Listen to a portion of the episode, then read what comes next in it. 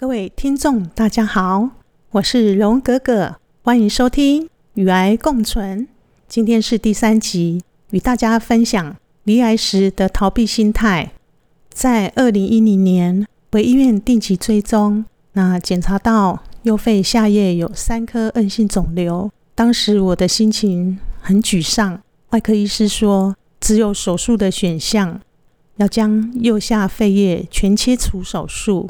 好像当时被判了刑一样啊！医生说手术后会影响日常生活，啊，走路、爬楼梯都会喘。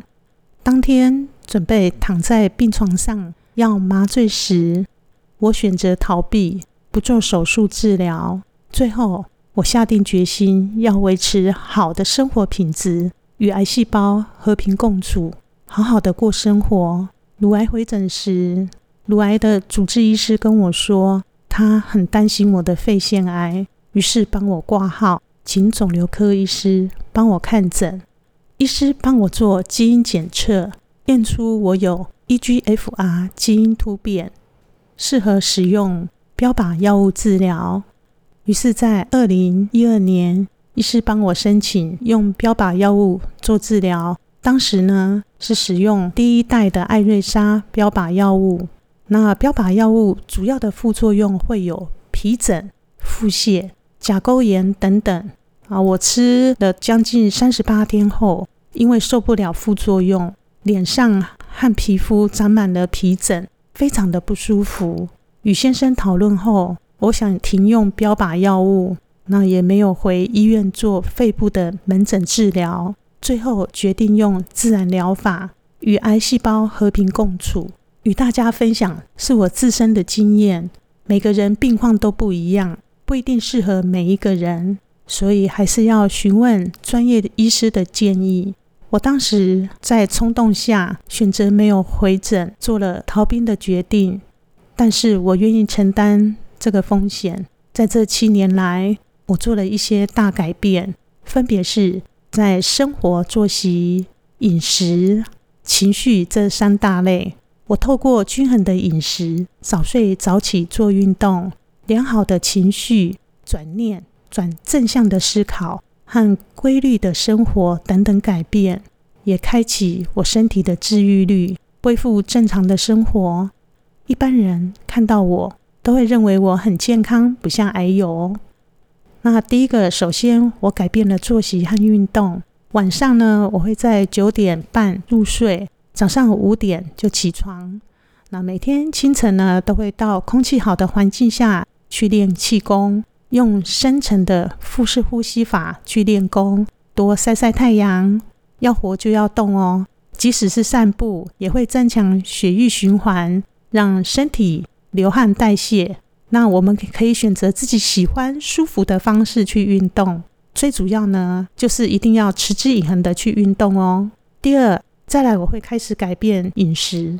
那有一句话说：“病从口入。”我开始严格的选择吃进去身体的每一个食物。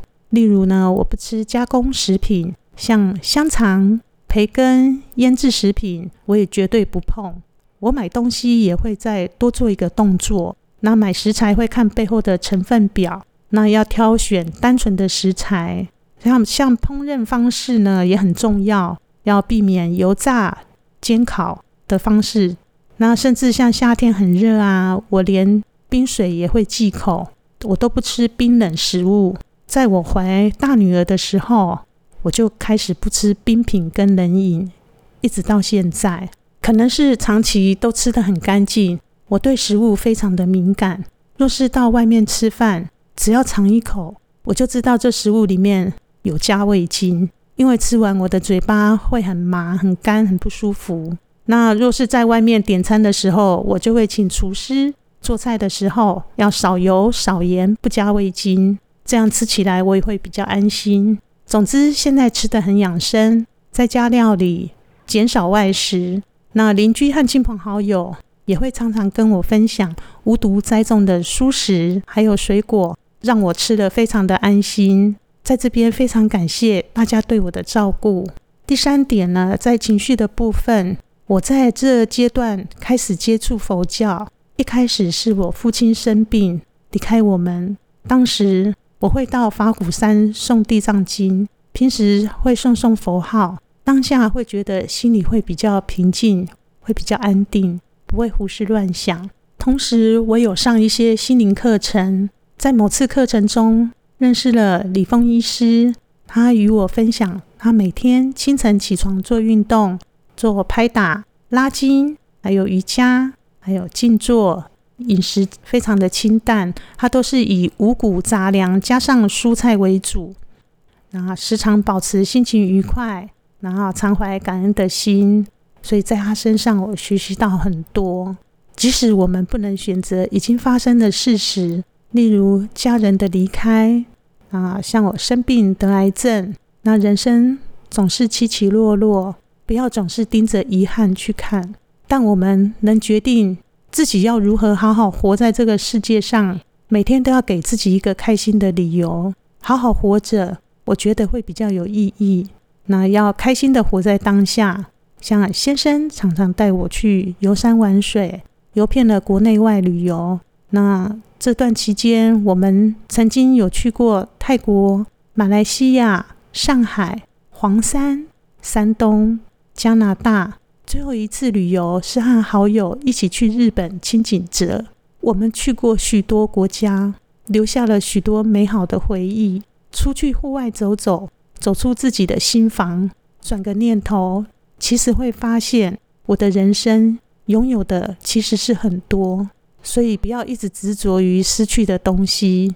另外，我也鼓励大家要培养自己的兴趣。那我会利用下班的时间到社大上陶笛课程。陶笛的声音很优美，能够演奏各式的曲风，加上陶笛很轻巧，非常方便期待。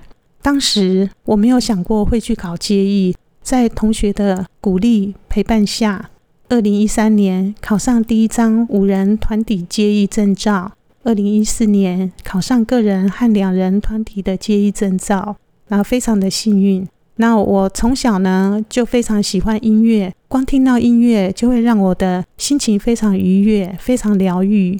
我是在生病之后才开始学陶笛，那也很幸运考上了三张街头艺人的证照，圆了小时候想学音乐的梦想。之后呢，开始常常到各地养老机构做公益演出，借此回馈社会。在整个表演过程中。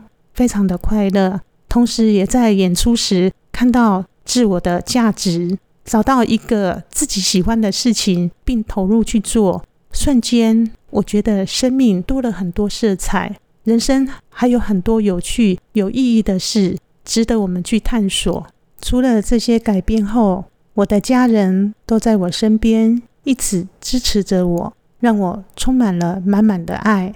对我来说，这是能够让我。勇敢的走下去的动力。